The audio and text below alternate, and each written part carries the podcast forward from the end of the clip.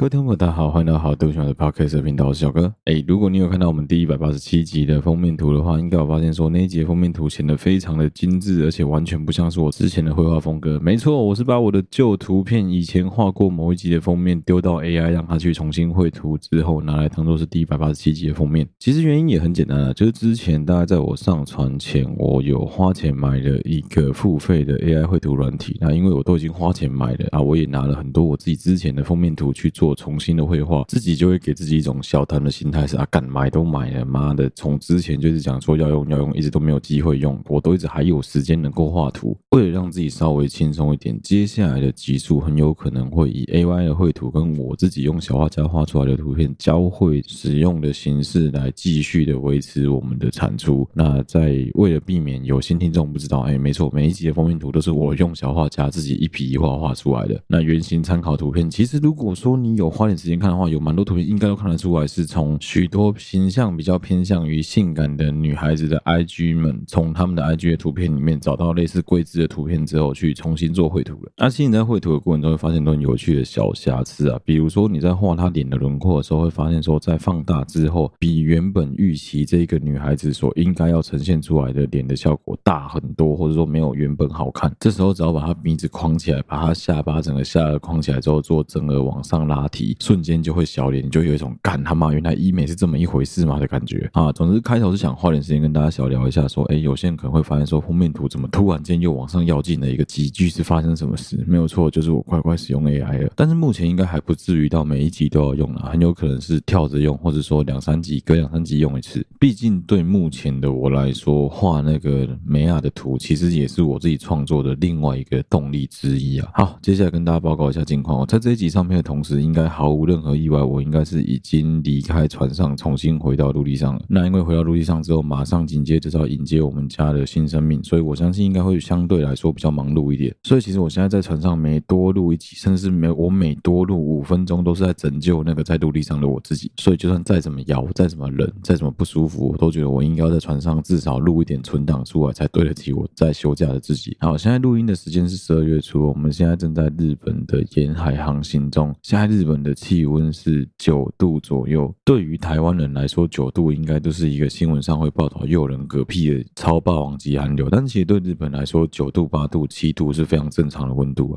这个温度真的就是出门一定要乖乖的套好厚外套，穿好所有你必须要有的保暖装备，尤其是室外、室内温差很大的情况下，你真的要非常的注意你自己身体的变化。哦，另外一个就是这是一个非常适合来日本泡温泉的温度，因为这个温度真的很适合泡在汤屋里面一整天。也许等明后年小朋友再大一点之后，有机会可能还是要来日本再走一趟吧。好，讲到我在船上的航次总结，最后要来聊一聊，就是我在我的合约最后一个月，终于。乖乖的踏上了柬埔寨的领土，之前都只是下去看池水，从来没有走出去过。他就听到三富啊，听到其他的同事讲说下去很好玩啊。但是因为透过我自己在船上的观察，再加上说我其他同事们的回报，其实我对于柬埔寨，尤其是西哈努克这经济特区，我自己个人的印象没有到很好。为什么没有很好？东南亚国国家我去过，马来西亚、越南、泰国、菲律宾，还有印尼，所以其实我自己对于东南亚国家算是有一定的了解跟一定的经验。我也知道说，其实。其实万般不离，从每个国家大同小异，差不了多少。但是我必须要很遗憾的说，柬埔寨真的是少数几个，你一下地之后，你就会有一种你身在中国的错觉。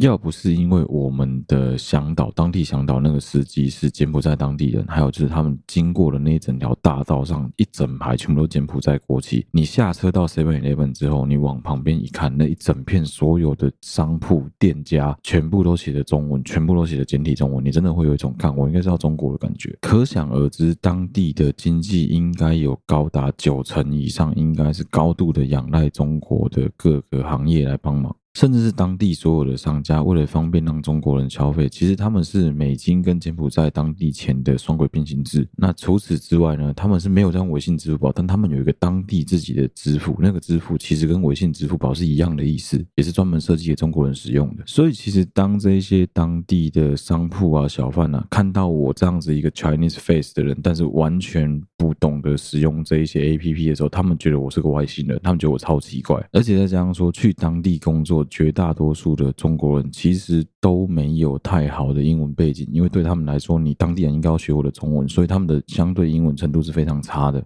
所以对他们来说，看到我们这一些船员就会很像看到外星人，因为奇怪，你们这些中国人怎么会英文程度比一般中国人更好，但是完全不懂得使用所有其他中国人平常在使用的行动支付。而且付钱还只知道要付美金。哦，在那边真的有一个很奇怪的地方是，他们的很多收银机同时会显示美金跟当地的柬埔寨币，但是当你拿美金给他的时候，他是没有办法找你美金的，他只能找你柬埔寨当地的柬币。所以一般商家为了避免麻烦，当你主动问他说你能不能用美金来付钱的时候，几乎所有商家都会拒绝你，他们都会跟你讲说不可以、不行、不让你用。直到我们那个干跟土匪一样的向导去跟对方商家理论说为什么不能用，他是我的客人，为什么你们不？让他用的时候，干那店家才摸摸鼻子说：“好了好，给你用，给你用。”也算是一个蛮有趣的现象，就是他收银机有两层，上面那一层是简币，下面那一层锁起来是美金，所以对他们来说，美金是一个相对非常强势的货币。不过毕竟入境随俗啊，你到当地去就是汇率随便人家开，你也不会去太过计较那个汇率。我在当地消费的经验是这样子：如果说纯粹就吃的东西来说，当地的消费模式跟当地的消费物价，应该是远比其他柬埔寨其他地区都还要高很多。我那天发在 IG 上面的那个炸鸡，大概买下来是美金的八块半左右一个套餐，换算成台币可能也已经要快要两百六、两百七了。啊，一杯那个芒果雪克，一杯哦，一杯芒果雪克，蛮大杯，然后是真的纯芒果下去打，一杯就要七块多美金，等于说一杯芒果雪克就要两百一十块台币哦。但是我要说，那是因为我们去消费的那些店家都是让中国人去消费的店家，不是当地柬埔寨人消费的店家，所以相对而言，物价水平会高非常非常多。可以举另外一个物价水平的例子，以剪头发当例子好了。我去剪了一颗头发，花了十五块美金，等于是相当于台币四百五剪了我一颗头发。但那间店里面，老板是中国人，理发师是中国人，只有帮你洗头，洗头小妹是柬埔寨当地人。帮你洗加剪，洗两次头发，再加上剪头发的这个总费用是十五块美金。那如果说你是有勇气，你是敢踏进去当地人剪头发理发厅的话，大概只要花三块钱美金就可以搞定这些，但是没有包括洗头发。他们当地是简单的用吹风机帮你吹一下。如果说要洗头发的话，应该是五块美金，等于只要一百五十块台币。纯粹就洗发、剪头发这项服务来说，他们的物价仍然算是比较低的。但是因为有蛮多服务项目是为了服务当地的中国人，所以价钱就往上叠加。那如果说以交通费来说，我觉得当地的交通费用也算是非常的低廉。也难怪会有大量的合法也好、非法也罢的中国商人，在当地寻找商机。你其实光是看很多开在路上的车子，只要你看到一 A 二 B，绝大多数的车主应该八九不离十都是中国人。而且在当地的中国人，其实他们也没有要藏这件事情，他不会觉得说什么啊，我是华人，在当地要低调一点。没有，在当地最高调就是华人。你在当地看到剃着平头、穿着圆 T 牛仔裤百分之九十都是中国人。另外就是他们手上都有一点莫名其妙，其实没有很。好看的事情，不是刺青不好看，是他们的刺青那个包手，你可以很明显的看得出来，可能当初在刺的时候是蛮粗制滥造的。哦，另外就是素质啊，你可以感觉得出来，会在当地工作、在当地就业的这些中国人，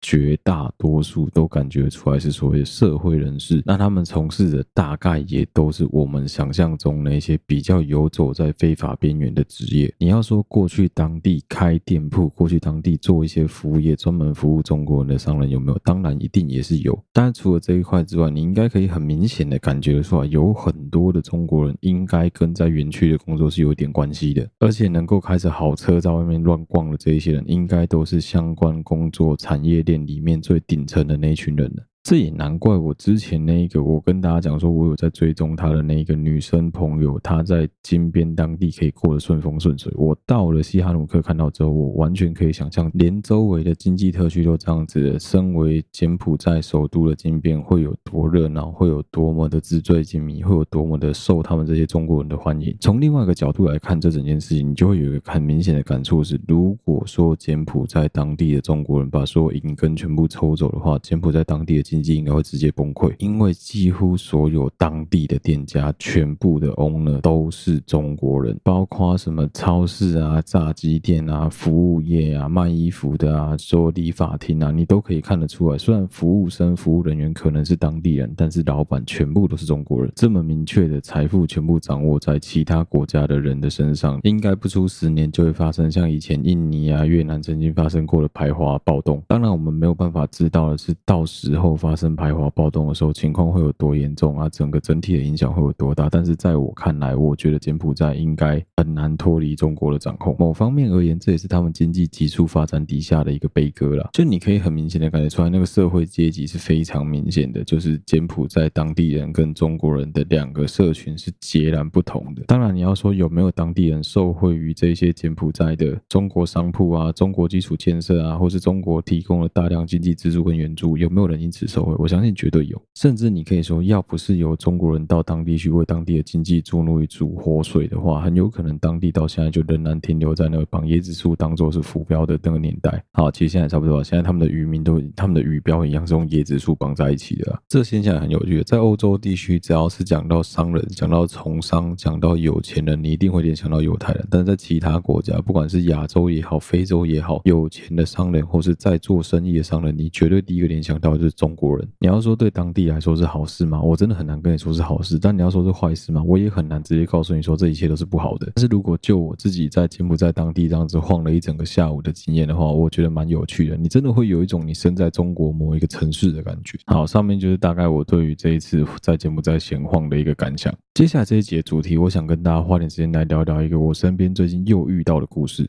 今天要提供的这个故事，其实是综合了大量我周围的朋友，有男生有女生，有熟的有不熟的，有一些是听众投稿，一两个听众投稿那种，有一些是令啊像啊，他们提供给他们周围的朋友所发生的故事，全部综合在一起之后的综合体。好，先来讲讲我最近在 IG 跟 FB 上面很常滑到的诈骗广告。前一阵子很常跟大家讲说，因为可能我滑太多奶图了，所以很常滑到那些所谓的芳疗师的芳疗师诈骗相关的页面，但但是可能是我真的检举的太勤劳，检举到 IG 直接知道说，干这个推给你，你就只会检举，造成我的工作量加大而已。所以他现在完全不推给我这个东西。那接下来他推给我什么？他开始疯狂的推给我一些投资相关的诈骗，就告诉我说什么，你想要一夜致富吗？什么你的能力取决于什么？你的选择之类，你的未来取决于你现在的选择之类，这种非常干的广告。哦，另外就是有一些人讲到什么啊，我二十五岁就年薪百万，什么我二十八岁就买人生第一间房，三十岁就买人生第一台车。然后讲这句话的人一定是坐在一台保时捷啊。或者是什么宾士车上在那边讲这些干话，然后周围那个人就访问他说什么：“哎，B 哥，B 哥，啊，你怎么能够达到现在这个成就的？”哎，不是啊，你稍微对于投资理财，稍微对于管理的钱这件事情有一点点概念的，应该就会知道，照理来说，以我们一般的上班族而言，你应该是先买车再买房吧？你哪来的钱有办法先买房然后再买车？太怪了吧？这就表示说，这一个人讲的话从头到尾都不太能相信啊。那你既然知道说这一个人讲的话不能相信，是什么样的人会被他骗到呢？其实也很简单啊。好，举个像是之前在讲说什么奈及利亚石油王子的那一种烂诈骗手段，好，明明大家都知道说你不可能在现实世界在网络上能够遇到奈及利亚国的石油国王子，怎么可能遇到啊？如果这么烂的诈骗手段都能够让你上当的话，你是不是真的就是一个非常容易被骗的人？即使是十万分之一的几率，但他只要发出十万封相关的广告，只要有任何一个人触及到，他是不是就中了？所以真的还是要提醒一下大家，开头提醒一下大家。好不好？拜托，如果说你看到类似所有你觉得很可疑的广告，敢直接按检举就对，就不管这样，直接按误导、按诈骗，直接按检举，按下去就对了。我们都知道，现在很多的社群平台只会喂给我们这一类烂广告，但喂给我们这烂广告的原因是什么？因为这些广告愿意下的钱下的非常非常的多，自然而然它的受众达到的几率就非常的高。好，那你就会很好奇嘛，到底怎么样的人会被这些阿呆骗？其实我跟你讲，我们是过得算不错，我们过得蛮平顺的，所以我们不会有感觉。可是你有没有曾经有过，你真的觉得你的人生走投无路的时候？你有没有想象过，如果今天是你没有任何的家庭后援，你没有任何的 backup，你就一个人孤孤单单的，那你每个月薪水可能就是三万一、三万二，光是缴房租，光是缴你摩托车机油的钱，光缴你的油钱，光缴你相关所阿里阿扎的钱，什么电。电信费啊、网路费啊、所以电瓦斯之类全部缴一缴，你一个月可能根本存不到两千块。好，假设让你一个月很猛，存到五千块，好不好？你存到五千块的情况下，你一年最多才存多少钱？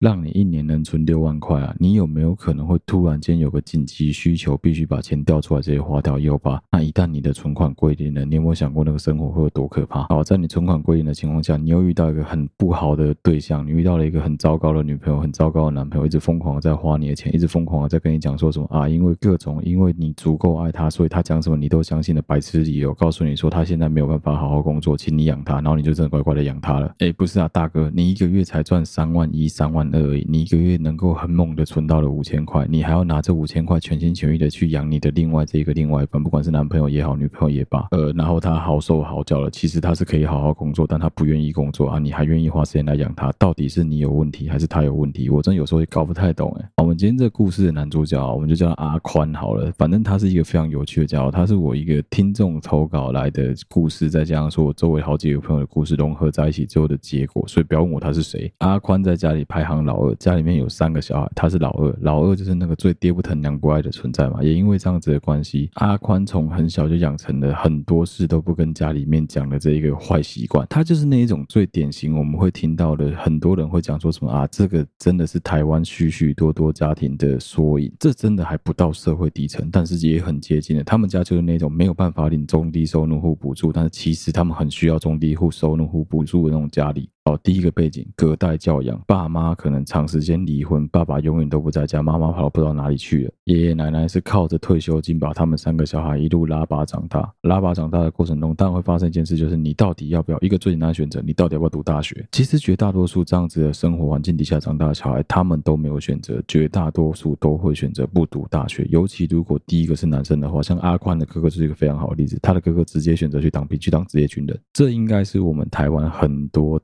差不多类型的家庭都会遇到的故事，几乎所有人的哥哥姐姐为了负起社会责任，就必须要去考公职。那如果你考考读册，你可能就能够去考到比较高阶的公务员。那你如果比较没有那么能读书，你不想要读大学，最简单的方式就是选择去从军嘛，因为从军算算是一个相对而言稳定而且赚的比较不错的工作了。但是阿宽就是因为跟哥哥差了三到五岁的关系，他从小看着哥哥当职业军人那个样子，他就觉得非常的不喜欢，他也很不欣赏他哥哥的那个样子。他哥是一个非常不好的榜样，他哥就是属于那种很没有理财观念，也不会为家庭负起任何社会责任的那种坏哥哥。你当兵第一年存到第一桶金，马上先买一台 Lexus 嘛，这是基本款嘛，大家都这样子搞嘛，对不对？都买一台 Lexus 嘛。啊，至于为什么一个一个月月薪五万块的职业军人要买一台 Lexus，你问我我也不知道，但就是所有人都买，所以他也跟。着买不是军官哦，他就是士官而已。但是大家都买，所以他也跟着买。阿宽很看不起他哥哥的地方在于，他觉得他哥哥其实是有很多机会可以进修的。他觉得他哥哥有很多机会可以再往上晋升，但他哥哥选择就是窝在这边当一个中士而已。诶，这边我要帮很多职业军人讲话，是我知道在蛮多情况下会有很多搞不清楚状况的人讲说什么呃啊，你就为什么不去考军校啊？你为什么不去考军官学校？你们明明就可以平升，你明明就可以再往上升，你为什么不去？其实有蛮多情况是。不是他想不想去，那真的就是一个，当你在你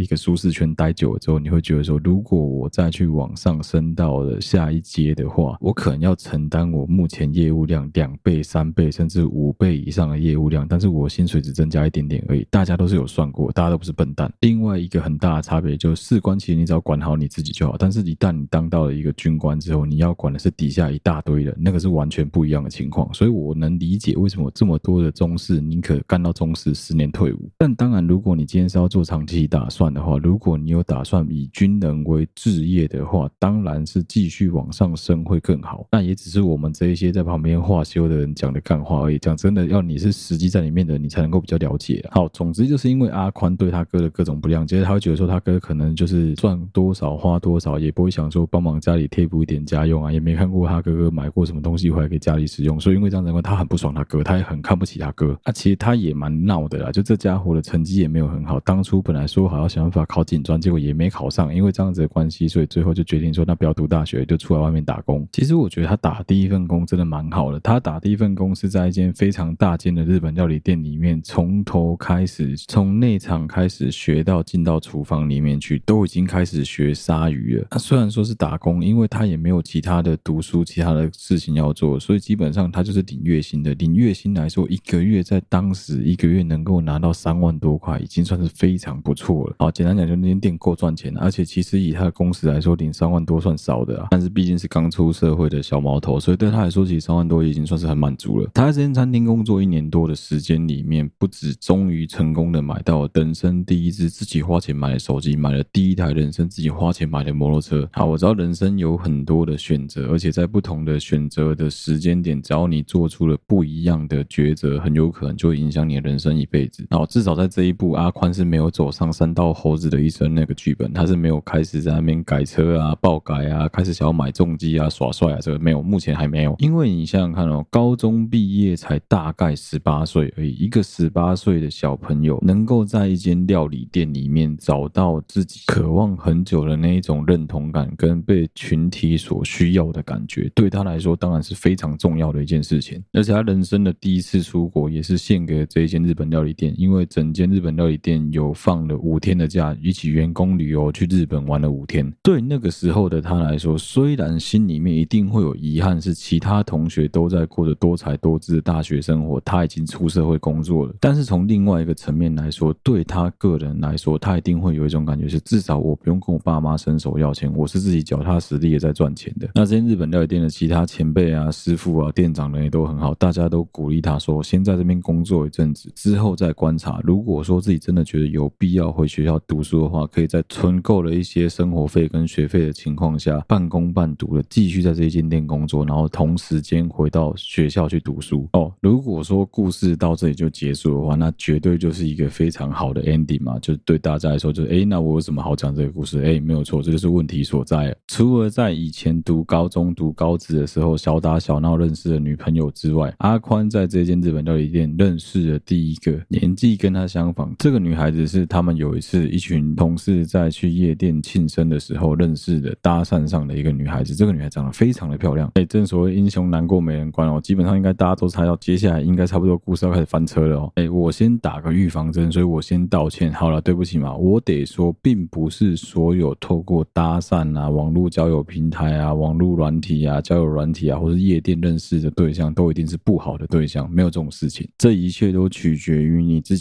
够不够懂得去观察对方，够不够懂得去深入的了解彼此之后再交往，这才是真正的关键。另外一个仍然是沟通了，就是回到我们很多集都在强调的重点，就你们两个有没有沟通，有没有去深入的了解对方跟你的价值观究竟是相近还是相斥。好，一开始是这样子，一开始是日本料理店的店长突然间发现阿宽越来越怪小，自从认识了这个女孩子之后，阿宽的请假频率变得越来越高，甚至以前明明都是第一个到，绝对不迟到、绝对不早退的阿宽，突然开始会有坏习惯，迟到半小时、一个小时，甚至 no show 的情况出现了。但是因为以前阿宽的记录非常好，再加上说他跟所有人都保持非常好的关系，因为这样子的关系，几乎所有同事都会帮他 cover，所以等到店长真的发现阿宽 no show 两三次，其实已经 no show 超过五六次以上了。后来是看到他在排假的时候，才发现说，哎，怎么会有那种一个礼拜就直接请掉三天假、四天假这种情况发生？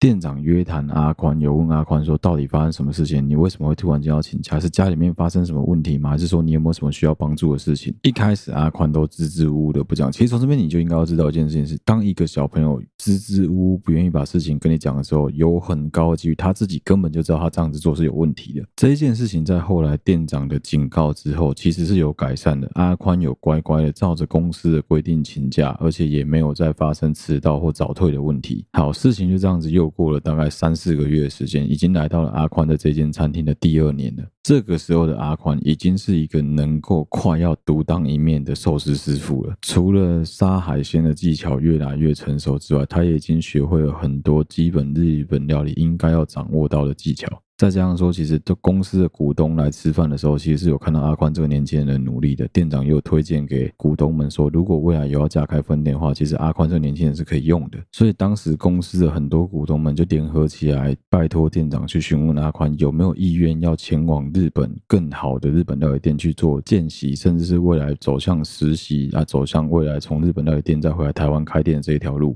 哎，从那时候开始，公司就可以很明显感觉到说，阿宽是有认真在为这件事情做准备。不管是询问其他从日本回来的师傅们，去日本必须要注意什么事情啊，办好护照啦，甚至连钱都已经开始在存了。但是就在确定要出发的前一个月，阿宽突然间无预警的直接跟店长跟其他所有股东们说，他没有办法去了。大家问他原因，他只解释说什么哦，家里面因为奶奶生病的关系，所以他必须要留在台湾帮我照顾奶奶，不然家里没有人能够照顾。一开始。店长跟股东们也都不疑有他，直到其他的同事把真相讲出来。事实的真相是，阿宽没办法去旅游，是因为他女朋友不希望他离开阿宽。这种时候真的很难讲，你知道吗？爱情面包这种事情，你真的是只能选一个的话，很多人，我相信以现在跟我年纪一样的很多人，可能会宁可选面包。但是我们必须要换个角度来看哦，阿宽进那间日本料店才十八岁而已，所以今年他才刚满二十岁没多久。一个二十岁的小萝卜头，好不容易遇到了一个自己的天才，好不容易跟他交往，你觉得有多高几率他会为了面包放弃爱情？我相信应该大家都知道不太可能啊。也因为这样子的关系，店长第二次约谈阿宽，他跟阿宽好好的聊一聊这整件事情。其实店长讲的也很简单，就这是一个千载难逢的机会，如果你不把握的话，那只能送其他人出去。那之后可能你也没有办法接储备干部，你也办没有办法升新的分店的店长。其实店长看得出来阿宽非常意志消沉，也看得出来说他应该是很不得已才做出这样子的选择，所以他有告诉阿宽说，再给他三到五天的宽限期，稍微思考一。下站在公司股东的立场，当然会觉得很错愕，但是他愿意花时间去跟公司股东做这个说明，但是也希望他能够真的认真的扪心自问，说自己是不是真的完全没有想要再继续往上晋升了。大概就在同样前后时间点，宽弟从高中毕业了，宽弟也进到这间日本料理店，顺着阿宽的路，一起从头开始学习日本料理店的所有一切。这件事情过后又不了了之的过了半年，等于是阿宽跟他女朋友交往大概满一年之后没多久，整间店。人都发现阿宽这个人变得非常的奇怪，除了排班的时间变得很少之外，剩下就是他一直动不动都在跟别人问说，你能不能借我一点钱？甚至阿宽还主动跑去跟店长说，能不能先跟他预支下个月的薪水？店长问他为什么，他就只有摇摇头说，我现在不方便说，我现在不好说。那当然你不能说你不好说，我是店长，我也不可能就这样随便把公司的薪水就这样提早发给你，你跑了怎么办？同时间大家突然发现说，宽弟比阿宽来的更有天分，而且学习的速度。更快，效率更高。原本那些放在阿宽身上的赞扬，那些掌声，全部都转到了宽弟的身上。甚至大家出去玩约的局，都只有约宽弟，慢慢的没有约阿宽了。当然，相对的理由是因为阿宽每次只要要约他，就讲说什么哦，不行啊，我最近没有钱哦，不行啊，我要陪女朋友哦，我可能最近手头比较紧，不然你能不能借我个一千块，我就去。又过了大概一个月左右的时间，阿宽突然间主动跟公司提出离职。其实其他所有干部都不是傻瓜，也都看得出来，感觉得到阿宽是完全没。有心在这个工作上了，但是一直以来把阿宽当成自己的弟弟在照顾的店长，终于忍不住了，他就直接问阿宽说：“是不是因为那个女孩子的关系，所以你才把自己搞成这样子？如果可以的话，拜托你告诉我们到底发生什么事情了，说不定我们还有机会可以帮你。”其实这是一个很重要的转捩点。如果到这边阿宽愿意把整件事情说出来的话，我觉得说不定都还有转圜的余地。但是很可惜的是，阿宽很倔，他就是什么都没有讲，直接说你们都不了解我，没有人可以帮我，甚至他还数落店长他们说：“啊，不是我弟更好吗？啊，你们就好好照顾我弟就好。”了，就这样留下了无限的遗憾。阿宽选择离开了那间他工作将近快要三年的日本料理店。接下来的一切都是透过 IG 看到的。以前阿宽的 IG 基本上都在发他在日本料理店工作的那些现实动态，都在发他跟大家互动的样子，都在发日本料理的照片。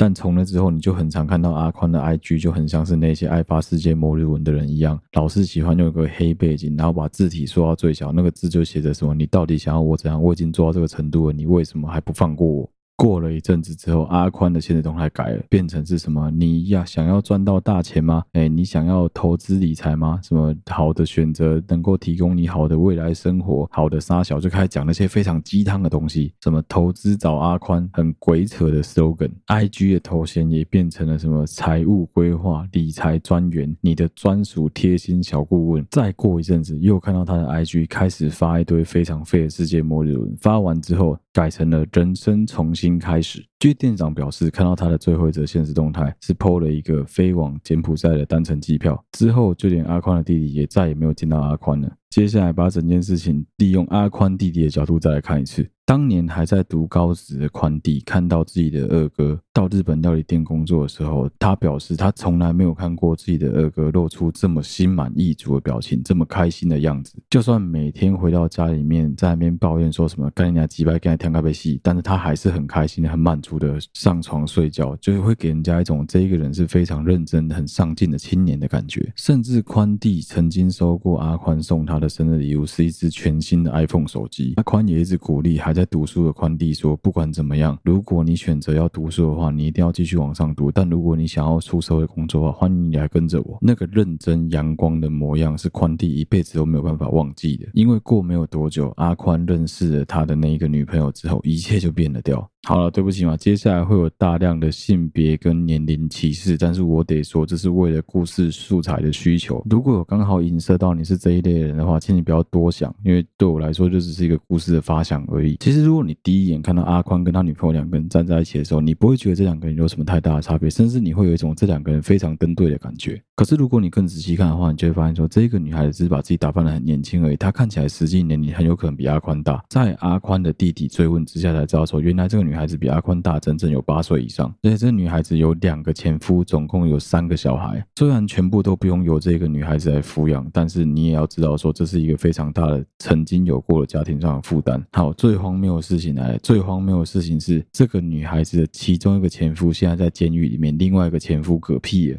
结果，这个女生告诉阿宽说，她继承了她某一个前夫的债务，到底是哪一个，大家也搞不清楚。总之，就继承了某一个前夫的债务，她必须要偿还这个前夫的债务，将近快要五百万的新台币。所以，这个女孩子现在的信用是破产的，因为信用破产的关系，她不敢做任何是月领的工作，不敢做任何汇进银行账户的工作。他不敢申请劳保单，不敢申请任何的工资薪资表，他只敢做一些可以直接现金领出来的工作。诶，这时候应该会有很多人联想到说，诶，那他有没有可能去做八大？诶，结果没有，这个女生可能自己认为自己比较清高吧，她就没有去做八大相关的行业。那大家猜猜看，这个女生在做什么工作？诶，没错，这个女生的工作她没有任何的工作，她直接告诉阿宽说：“你可以养我啊。”阿宽因为这个女孩子的关系，搬出了自己的老家，在外面租房子，跟这个女生同居。房租阿宽出了，水电阿宽出了，瓦斯钱阿宽出了，连这个女孩子的电信、生活费全部都是阿宽一个人全包。阿宽其实有跟日本料理店的店长讲过，说能不能让他女朋友来店里面工作，然后直接领现金。其实公司是同意的，但是是这一个女生自己到日本料理店工作两三天之后，就莫名其妙提离职。她说什么太累不想做。大家看在阿宽的面子上，想啊，算了啦，反正无所谓啊，就是让他试试看嘛。如果不适合，也不要勉强。所以在他们两个人交往的这一年当中，阿宽是完完全全的养着他这个女朋友的。虽然说这个女孩子有直接明确，而且很有骨气的告诉阿宽说，不会让阿宽帮忙背他任何一点负债。但这指的是他以前欠的债啊，他现在新的东西又开始瞎搞啊。阿宽因为疼女朋友的关系，帮他女朋友买了一台新的摩托车。我心里面就在想说，What the fuck？你究竟为什么要帮一个都不出门工作的人买一台新摩托车？你到底在想什么？然后女朋友说，她以前是读设计的，她想要接一些案子，想要接一些 case by case，但是她电脑太烂了，所以阿宽这个低能儿又花钱帮她买了一台 Mac。买完了 Mac 之后呢，阿宽的这个女朋友又有新的花招了。这个女朋友告诉阿宽说，哦，他的第一个小孩要读小学，但是他的前夫告诉他说，他现在身上没有钱，所以他要求他这个女朋友必须要帮忙出一点学费。哎，先别急，先别急。我知道大家会想说什么，干你小学学费这么便宜，才多少钱而已。问题就出在这个女生身上是完全没有任何收入的。好，讲到钱，我相信只要是真的有在认真过生活的听众，应该都发现问题的症结点了吧？奇怪了，阿宽一个月才赚三万五千块呢，啊，三万五千块钱要养这个女生，要付这么多，哪来的钱买 Mac？哪来的钱买摩托车？哎，没有错。我相信有很多听众都想到，就是用信用卡循环利率去借钱，还有那个最会害死人的什么无卡分期，最恐怖、最恐怖的是他最后去贷了一屁股的信用贷款。好，这边要先套脱出来跟大家讲一下，有一个非常重要的东西叫做你个人的信用分数。信用分数这东西会影响到所有台湾的银行跟信用卡发卡机构对于你这一个人的信任程度，这就是你的信任指数。而这个信任指数会影响到什么？会影响到就是银行愿意借你多少钱，还有。你在还款的时候，你可以谈到多低的利率来做还款的动作。所以这为什么有很多的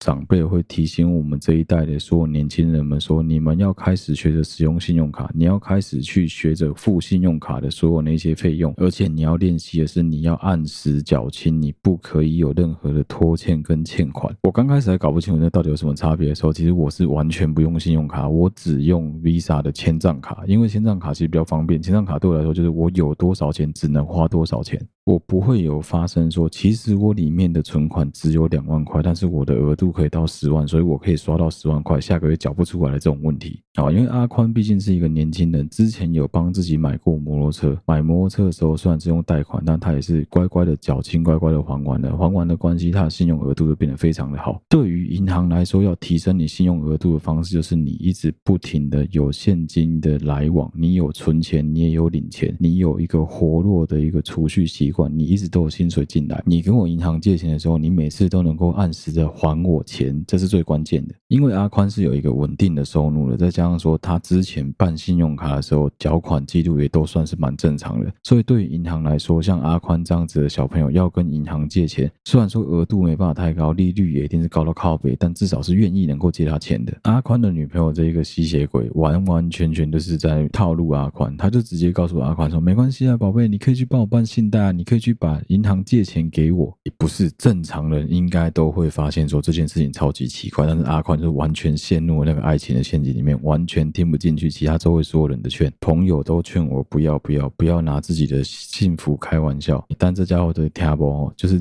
真心就是一想往里跳，哇都超晒啊！他就这样子，总共欠了银行加加减减，总共四十几万的债务。每个月的信用卡循环利率叠上去，至少要叠五百到一千块，听起来好像很少，对不对？但你要想，那是循环利率，循环利率是会叠加上去的。只要你没有去跟银行做所谓的还款协商，你没有去跟银行做所谓的破产的协商的话，不好意思，银行认定上就觉得说，哎，那你应该是有办法缴的，只是你不缴而已嘛。那我就是一直把你的利率往上调，一直把你的利息往上加，一直叠，一直叠，一直叠，叠到你付不出来为止嘛。对于银行来说，最麻烦的其实是呆账催收不到，所以他当然会愿意花时间跟你去做债务的协商。问题来了，在同时间，阿宽的女朋友跟阿宽讲说：“啊，你不要在日本料理店工作，这样子赚太慢了。来，我介绍你一个工作。这个工作是他朋友介绍给他，什么朋友的朋友介绍的。这间公司主要是做什么比特币、以太币，还有一些奇奇怪怪货币的买卖。他们。公司有另外一个业务，就是在专门帮别人做债务整合的，哎，也就是所谓的黑道金融业啊。大家应该都知道黑道金融业是啥小啊？有没有最近，如果你很常去夜市的话，你应该动不动就会看到有一群年轻人，一群屁猴们。